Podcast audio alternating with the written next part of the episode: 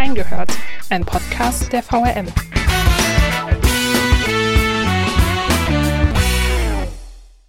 Der Neroberg soll im neuen Glanz erstrahlen, aber trotzdem nicht zu viele Gäste anlocken.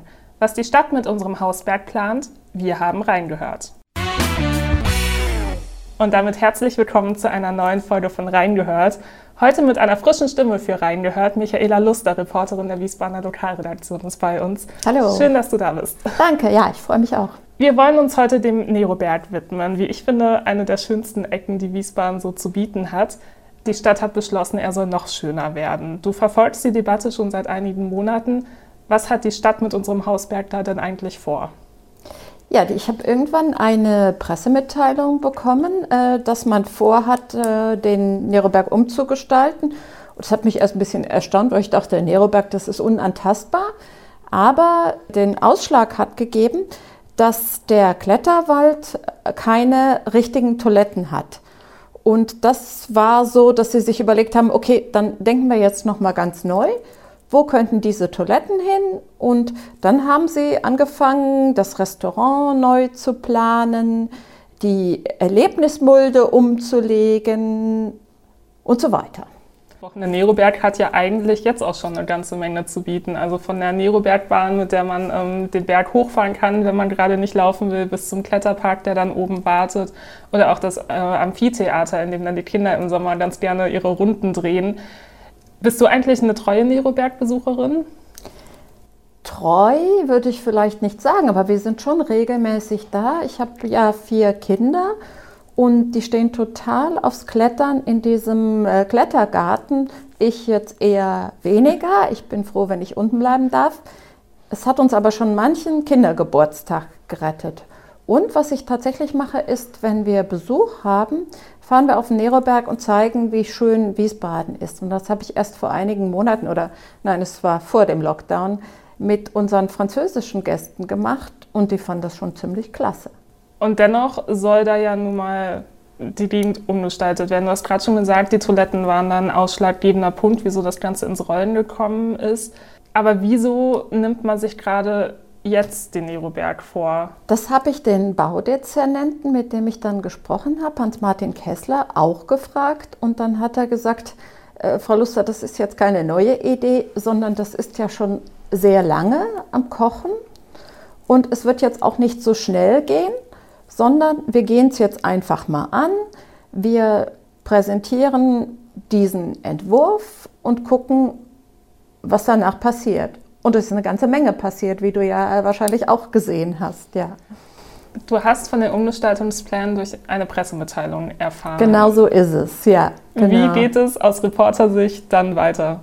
Da ich natürlich weiß, dass der Neroberg eine Riesennummer ist, habe ich dann erstmal nachgefragt und habe mit mehreren Leuten gesprochen, zum Beispiel mit dem Nordost-Ortsvorsteher äh, Theo Baumstark, ich habe mit dem Herrn Kessler, mit dem Baudezernenten gesprochen und habe dann tatsächlich auch noch den Architekten von dem Entwurf angerufen, äh, der präferiert wurde. Genau. Du warst auch selbst noch mal auf dem Neroberg, um dir dann einen Eindruck davon Das habe ich gemacht. Ich bin hoch auf den äh, Neroberg gestiefelt und habe mir so angeguckt. Und da habe ich zum Beispiel gedacht, die Leute im Restaurant machen eigentlich einen, sehr guten Eindruck. Es war, war noch warm und die haben davor gesessen und äh, fast jeder Tisch war besetzt. Und ich habe gedacht, hm, sind die denn hier so unglücklich? Weil man mir am Telefon sagte, jetzt der Herr Kessler zum Beispiel, naja, die Gastronomie-Situation ist ja nicht so toll, da geht noch was, aber von den Leuten wird es ja sehr gut angenommen. Woher rührt das dann, dass man da so eine Unzufriedenheit wahrnimmt?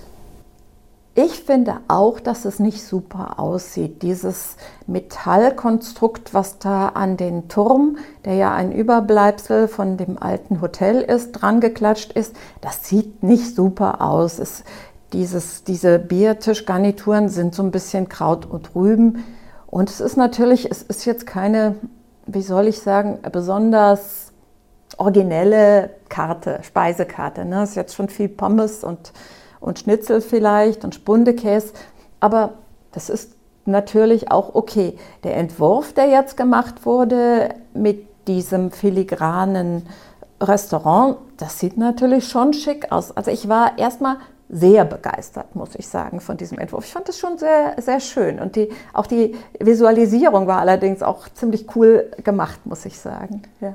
Als du dann da oben auf dem Neroberg warst, was hast du da konkret gemacht? Mit wem hast du gesprochen? Wo bist du da vorbeigegangen? Ich habe mit ein paar Leuten äh, gesprochen, einfach so, wie sie es finden. Und die meisten haben aber gesagt, wieso denn? Ist doch alles super hier. Und ich habe auch ein bisschen einfach beobachtet, die Leute, äh, die mit ihren Kindern Picknicks in der Erlebnismulde gemacht haben. Und vor allen Dingen bin ich nochmal zum Klettergarten gegangen. Wenn du eine bestimmte äh, Sache im, im, im Kopf hast, guckst du ja ganz anders. Zum Beispiel war mir nie aufgefallen, dass die keine Toiletten da haben. Und dann habe ich mir das mal angeguckt. Und das, das ist wirklich eine Zumutung. Irgendwie offensichtlich mussten wir da nie auf Toilette oder wir sind dann immer ins Restaurant gegangen. Auf jeden Fall ähm, wusste ich nicht, dass da nur Dixie-Klos sind. Ja, und das fand ich wirklich, das, da muss was passieren. Das ist keine gute Lösung. Hm. Es gab dann ja einen Wettbewerb. Architekturbüros konnten Vorschläge einreichen, wie der Neroberg umgestaltet werden sollte. Wie lief dieses ganze Verfahren ab? Ja, da habe ich auch was gelernt. Nämlich, das war eine Mehrfachausschreibung. Und ich bin keine Architektin oder Bauingenieurin. Ich wusste nicht genau, was das ist. Und im Nachhinein, als ich geschrieben hatte, erstmal so überhaupt, ähm, was die vorhaben, kam dann die Kritik auch an mich, an, gegen meinen Artikel gerichtet. Warum stellst du uns denn nur den einen Entwurf vor und nicht die anderen? Daraufhin habe ich mich dann wieder an die Stadt äh, gewendet und habe gesagt, ja, dann sagt mir doch mal, wie die anderen Entwürfe waren. Und das war ziemlich zäh, muss ich sagen. Denn es ist so, bei einer Mehrfachbeauftragung, ich erkläre euch das jetzt mal, mhm. ist es so, dass äh, der Auftraggeber sich bestimmte ähm, Anbieter aussucht, denen auch allen was zahlt und sich nicht verpflichtet, dass überhaupt ein Angebot umgesetzt wird. Und als ich dann sagte, schickt mir doch auch noch die anderen Vorschläge, also auch aus, aus, als äh, Visualisierung, als Bildchen, war das nicht möglich und es hieß auch, es gibt gar keine äh, Visualisierung. Das war alles nur so im, im Anfangsstadium. Da können wir nicht viel zu sagen. Also, ich muss leider sagen, ich weiß bis zum Schluss nicht, was jetzt noch die anderen ähm, Architektenbüros noch vorgeschlagen hatten. Das heißt, es gab quasi verschiedene Entwürfe, die auch alle mal zur Diskussion standen? Offensichtlich, aber nur eben in einer so einer kleinen Jury. Und also drei Entwürfe gab es wohl. Mhm. Man hat sich dann ja am Ende für Zeske. Genau. Ähm, womit konnte der Entwurf dann am Ende überzeugen? Zum einen ähm, mit besagtem äh, Restaurant, was wirklich sieht echt hübsch aus, so ein bisschen, ähm, wie gesagt, filigran, so ein bisschen. Also einer hat es UFO genannt, das war nicht gemein.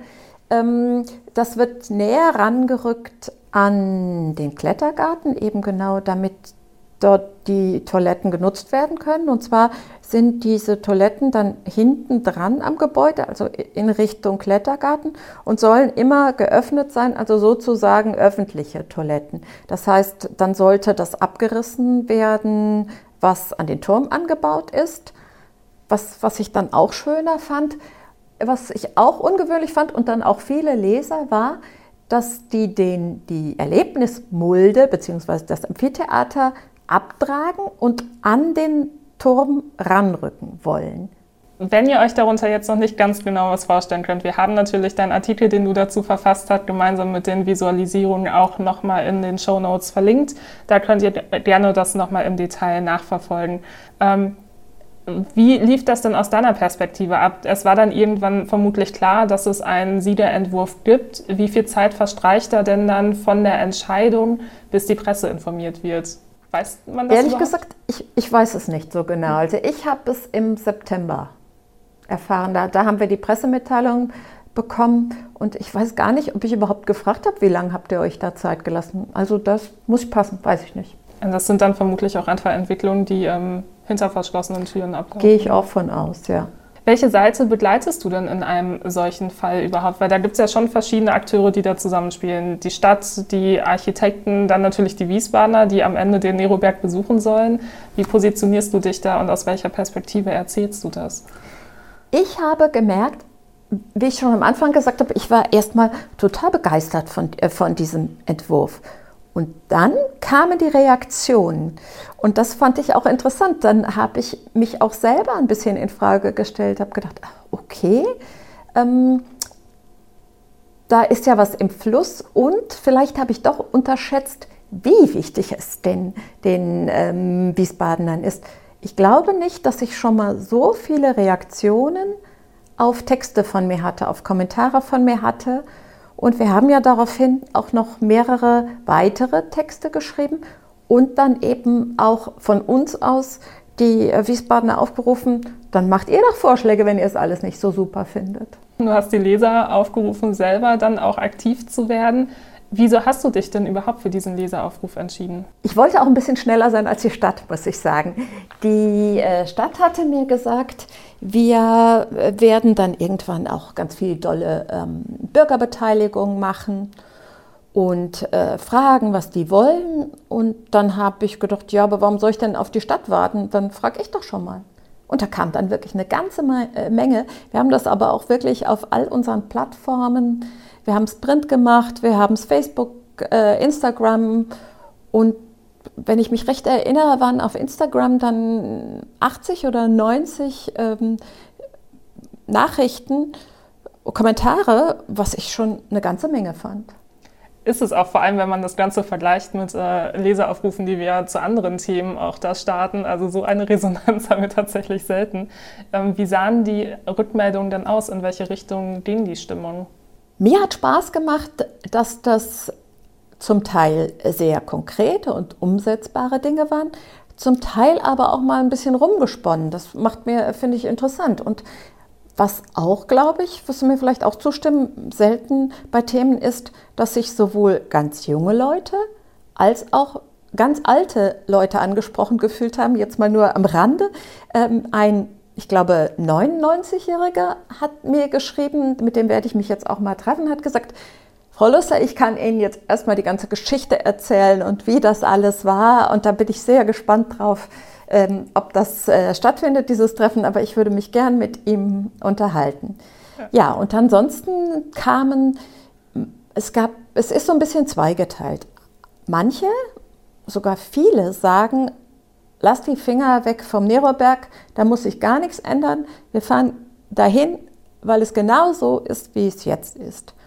Andere sagen, ja, ein bisschen was geht noch, aber nicht der, äh, der Vorschlag von Zeske Architekten, sondern wir wünschen uns äh, das und das und das. Zum Beispiel ist mir aufgefallen, so junge Leute, eine junge Frau hat gesagt, in der Stadt gibt es so wenig Möglichkeiten, ähm, öffentlich Sport zu machen. Sie wünschte sich da Sportanlagen. Das wird jetzt kaum genauso kommen, also Beachvolleyball ähm, mitten vorm Turm oder so. Ich kann es mir kaum vorstellen, aber war ein Vorschlag. Ähm, eine andere Frau hat gesagt, in Wiesbaden ist doch Wasser so präsent. Könnte man da nicht was mit, mit Wasser machen? Und deshalb haben wir dann auch ähm, unsere Montage gemacht bei einem Artikel.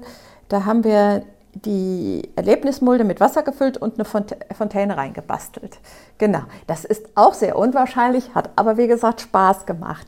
Es sind ja total kreative Ideen. Ja. Wie entscheidest du dann, welche Ideen du letztlich in der Berichterstattung aufgreifst und welche müssen dann vielleicht auch hinten rüberfallen? Weil gerade bei der Flut an Nachrichten, die dich da erreicht hat, können ja gar nicht alle berücksichtigt werden. Ich denke, da habe ich es gemacht, wie ich es immer bei Artikeln mache. Ich habe versucht, aus jedem Bereich was zu nehmen, was weiß ich, Sport, dann kam mehrfach ähm, die, die, äh, die Idee, dass man ähm, eine Open-BR-Bühne da macht, das habe ich dann eben in eins gepackt. Dann natürlich das, lasst alles wie es ist. Und was häufig kam, war, wo ich sage, jedes Alter, die Kinder können natürlich noch nicht selbst schreiben, aber Eltern haben geschrieben, dass doch bitte die Erlebnismulde als Spirale erhalten bleibt. Das war mir nämlich zum Beispiel auch nicht so klar, dass die Kinder da eben immer weiterlaufen können. Und äh, das fand ich äh, unheimlich interessant. Das, das war vielen wichtig. Und deshalb haben die gesagt, da soll nicht der Turm ähm, an den Rand gebaut werden, sodass der äh, diesen Lauffluss äh, hemmt. Neben den ganzen kreativen Ideen gab es ja durchaus auch Kritikpunkte an den Entwürfen oder an dem Entwurf, der veröffentlicht wurde. Was waren denn so die größten Kritikpunkte, die da aufkamen? Eine Frau hat zum Beispiel geschrieben, was haben denn die Klos auf, mit dem Neroberg zu tun? Da soll doch dieser Kletterbergbesitzer, ähm, Klettergartenbesitzer, soll doch sich selber um die Klos kümmern. Es ist wohl nicht so einfach wegen, äh, von wegen Erschließungen und so, da kenne ich mich nicht so aus, aber da habe ich gedacht, okay, kann man drüber nachdenken. Was sehr viel kritisiert wurde, war das vorgeschlagene Restaurant, so wie es aussieht, weil es sehr so ein bisschen futuristisch wirkt. Ich denke, das ist wirklich noch nicht in, in Stein gemeißelt, aber es haben sich wohl viele wollen erstens, dass der, dass der Wagner von, vom Uppelbad, dass der dort bleibt und dass es, sie haben, machen sich große Sorgen, dass es schickimicki wird. Das hat zwar Herr Kessler immer wieder beteuert, dass das überhaupt nicht gedacht ist, aber das ist ein Anliegen von vielen Menschen, die dorthin gehen, dass es auf keinen Fall teuer wird, dass man weiterhin mit Kindern dahin gehen kann, weiterhin in Joggingklamotten oder in Laufklamotten oder in Radfahrklamotten und dass es eben nicht irgendwie Hummer und Kaviar gibt. Welche Chancen bestehen denn dann, dass äh, der Wagner da oben auch bleiben kann? Ja, das weiß ich nicht. Es, ich habe den Herrn Kessler gefragt und er hat gesagt, von mir aus kann das auch der Wagner machen. Andere Leute haben mir gesteckt, dass es da aber auch persönliche Animositäten zwischen irgendwelchen Leuten gibt, das kann ich nicht nachvollziehen, das weiß ich nicht. Und wohin es am Schluss führt, äh, bin ich auch gespannt. Da steht ja auch noch eine ganze Menge Weg vor uns, unter anderem die Diskussion der Pläne in den politischen Gremien. Das hat bisher noch nicht stattgefunden, das soll auch erst im Sommer erfolgen. Was erwartest du denn da noch? Ich denke, dass auch die politischen Gremien, heißt die Stadtverordnetenversammlung oder die Ausschüsse vorher, dass die diesen Vorschlag ganz gut finden, wobei die ja jetzt auch die Diskussion äh, mit vollziehen. Und das könnte natürlich sein, dass das den ein oder anderen Kommunalpolitiker auch dazu führt, dass er sagt, okay, aber wenn das Volk das nicht will, dann äh, wollen wir das auch so nicht. Ich finde es aber grundsätzlich einfach gut, dass die Diskussion angestoßen ist. Und ich äh, verfolge es mit großem Interesse nach und ich denke, wir werden auch noch viel darüber berichten. Du hast ja die Diskussion zeitlich gesehen schon ein bisschen vorverlegt, dadurch, dass ähm, es zum Beispiel den Leseraufruf gab und ähm, in Wiesbaden dadurch ja auch jetzt über das Thema diskutiert wird. Wie viel Macht hast du denn da als Journalistin, auch solche Debatten zu lenken? Also, dass ich das angezettelt habe, finde ich immer noch gut, dass, äh, dass ich da nochmal gesagt habe, so, dann sagt mal konkret. Ich denke auch, dass das durchaus wahrgenommen wird, ja. Mhm. Ähm, natürlich habe ich keinen Aus Einfluss darauf, wie es aussehen wird. das ist wohl wahr. Ähm, inwiefern gab es denn vielleicht auch darauf schon Reaktionen seitens äh, von Politikern zum Beispiel? Also, wenn ich mich recht erinnere, kam von Politikern da nichts konkret. Was kam tatsächlich ist, dass Jörg Jordan sich bei uns meldete. Die Älteren an uns erinnern sich, er war in den 70er Jahren äh, Stadtplanungsdezernent und er hat nochmal die Geschichte des äh, Nerobergs aufgerollt, was ich auch sehr interessant finde. Und es wird demnächst auch eine historische Seite dazu geben im Kurier. Jetzt konnten die Leser ja ihre Ideen schon äh, einreichen und auch Hans-Martin Kessler, der Dezernent für Stadtentwicklung und Bau, hat gesagt, dass die Bürger beteiligt werden sollen. Wie groß sind denn die Beteiligungsmöglichkeiten für die Wiesbadener am Ende tatsächlich? Wie soll das Ganze aussehen? Ich denke mal, dass wieder Pläne ähm, offen ausgelegt werden, die Pläne vielleicht von, von CESCE da noch mehr Informationen zugegeben werden und dass man, äh, Corona sei Dank, dann wahrscheinlich online äh, sich äußern dazu kann. So ist es ja jetzt auch, dass man entweder eine Mail schreibt oder anruft das, äh, und dann seine Ideen da einbringt. Ich denke, das wird auch wieder viel genutzt werden. Also hat man durchaus die Chance, sich einzubringen und das wird am Ende auch gehört? Ich hoffe es. Aber natürlich vielleicht nicht mit dem Beachvolleyballfeld, das weiß ich nicht. Oder mit der Seilbahn, die dahin führt. Äh, das weiß ich jetzt nicht. Aber durchaus, dass so viele gesagt haben, zum Beispiel, sie wollen nicht so ein Restaurant. Ich denke schon, dass darüber nachgedacht wird, dann, wenn da so viel Gegenwind kommt. Nun hat Hans-Martin Kessler mit einem Satz sich auch schon positioniert, dass der Neroberg zwar umgestaltet werden soll, aber auch in Zukunft nicht noch mehr Besuchermassen anziehen soll. Ich persönlich habe mich dann gefragt, warum investiert man denn dann in den Neroberg, wenn am Ende nicht so viele da oben hin sollen? Wie hast du denn die Aussage aufgefasst und wie würdest du sie einordnen? Es ist halt ein, ein Riesenproblem. Im Sommer sind da richtig viele Leute. Ne? Wenn jetzt auch dann, wenn das Opelbad wieder auf ist, aber ich denke, das ist kein Widerspruch. Das kann durchaus funktionieren. Man will auch, glaube ich, in diese Parkplätze dann noch ein bisschen ähm, investieren. Aber dass es trotzdem schön ist, ist ja okay. Und was ich wichtig finde, ist zum Beispiel auch, dass es weiter ähm, dieses Impro-Theater dort gibt. Das, das war auch vielen Leuten noch wichtig, darüber haben wir gar nicht gesprochen. Da war ich auch schon und fand auch, dass das ist ein absolutes äh, Publikumsmagnet. Aber es sollte nicht noch mehr werden. Das stimmt schon. Da war ja wirklich oft, dass die Leute kreuz und quer geparkt haben. Da sollte man investieren. Vielleicht kann man ja auch die Nerobergbahn häufiger fahren lassen. Vielleicht wäre das auch noch ein Punkt. Also bezieht sich das vor allem auf die Art und Weise, wie die Leute da hochkommen? Ja, genau. Gibt es ja. da Lösungsansätze, die auch schon diskutiert werden? Wie gesagt, einer hat mir gesagt, man könnte doch die Nerobergbahn vielleicht häufiger mhm. fahren lassen. Ansonsten, es gibt ja eigentlich relativ viele Parkplätze. Noch mehr da zu schaffen, ich wüsste nicht, wie das möglich sein sollte. Wie wird es denn jetzt in der Berichterstattung in den nächsten Wochen und Monaten weitergehen? Ich denke, dass wir es wieder aufgreifen, sobald die Ideen äh, konkreter werden von der Stadt, sobald es in die politischen Gremien kommt dann steigen wir wieder ein. Was hältst du denn persönlich von den Ideen? Gibt es da eine Idee, bei, bei der du sagst, die finde ich richtig gut, da stehe ich total hinter?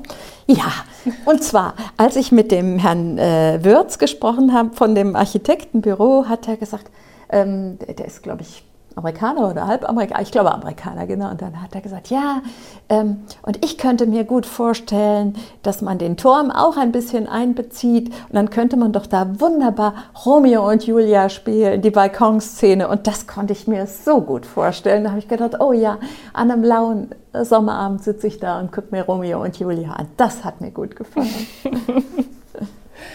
für wann sind denn überhaupt die Umgestaltungspläne ähm, angedacht? Also wann könnte dann quasi Romeo und Julia auf dem Neroberg stattfinden? Das hat mich lustigerweise auch eine Kollegin gefragt, die nämlich dort heiraten will. Und ich habe gesagt, bleib ganz ruhig, das ist noch nicht so bald, weil ich, also keiner konnte mir bisher ein, ein konkretes Datum nennen. Ich habe dann auch gefragt, wie viel, wie viel Geld könnt ihr in die Hand nehmen dafür? So konkret ist das noch alles noch nicht. Und wie du eben gesagt hast, im Sommer soll es mal in die Gremien kommen. Ich glaube, sie wissen es wirklich noch nicht, wann sie es wirklich umsetzen wollen. Aber es ist natürlich schon eine schöne Plattform, um einfach auch mal über den Neroberg und wie die Wiesbadener ihren Hausberg sehen möchten, zu diskutieren. Absolut, ja. Ja, vielen Dank, dass du dir heute die Zeit genommen hast. Wir werden das Thema natürlich auch im Podcast weiter verfolgen, je nachdem, was sich da äh, weiter ergibt. Und wenn ihr noch weitere Ideen für die Umgestaltung des Nerobergs habt oder Fragen offen geblieben sind, dann schreibt sie uns gerne mit dem Betreff reingehört an online.vrm.de oder gerne auch auf Facebook oder Instagram unter dem Post zu dieser Folge. In der nächsten Woche blickt Laura Haaf dann gemeinsam mit Sascha Kircher auf den Impfstart im Eltviller Impfzentrum Dort können sich über 80-Jährige bald gegen das Coronavirus impfen lassen. Merkt euch die Folge gerne jetzt schon mal vor. Und um die Zeit bis dahin zu überbrücken, lohnt sich auch nochmal ein Blick auf unsere bisher erschienenen Folgen. Philipp Dorillo hat zum Beispiel mit Birgit Emnet noch weitere Hintergründe des AWO-Skandals beleuchtet. Und auch der Jahresrückblick von Henry Solter und Olaf Streubig auf 2020 lohnt sich auch jetzt noch. Gemeinsam haben sie da das wahnsinnig ereignisreiche Jahr zusammengefasst. Hört auch da gerne nochmal rein. Vielen Dank, dass ihr uns auch heute wieder zugehört habt und bis zur nächsten Woche. Tschüss.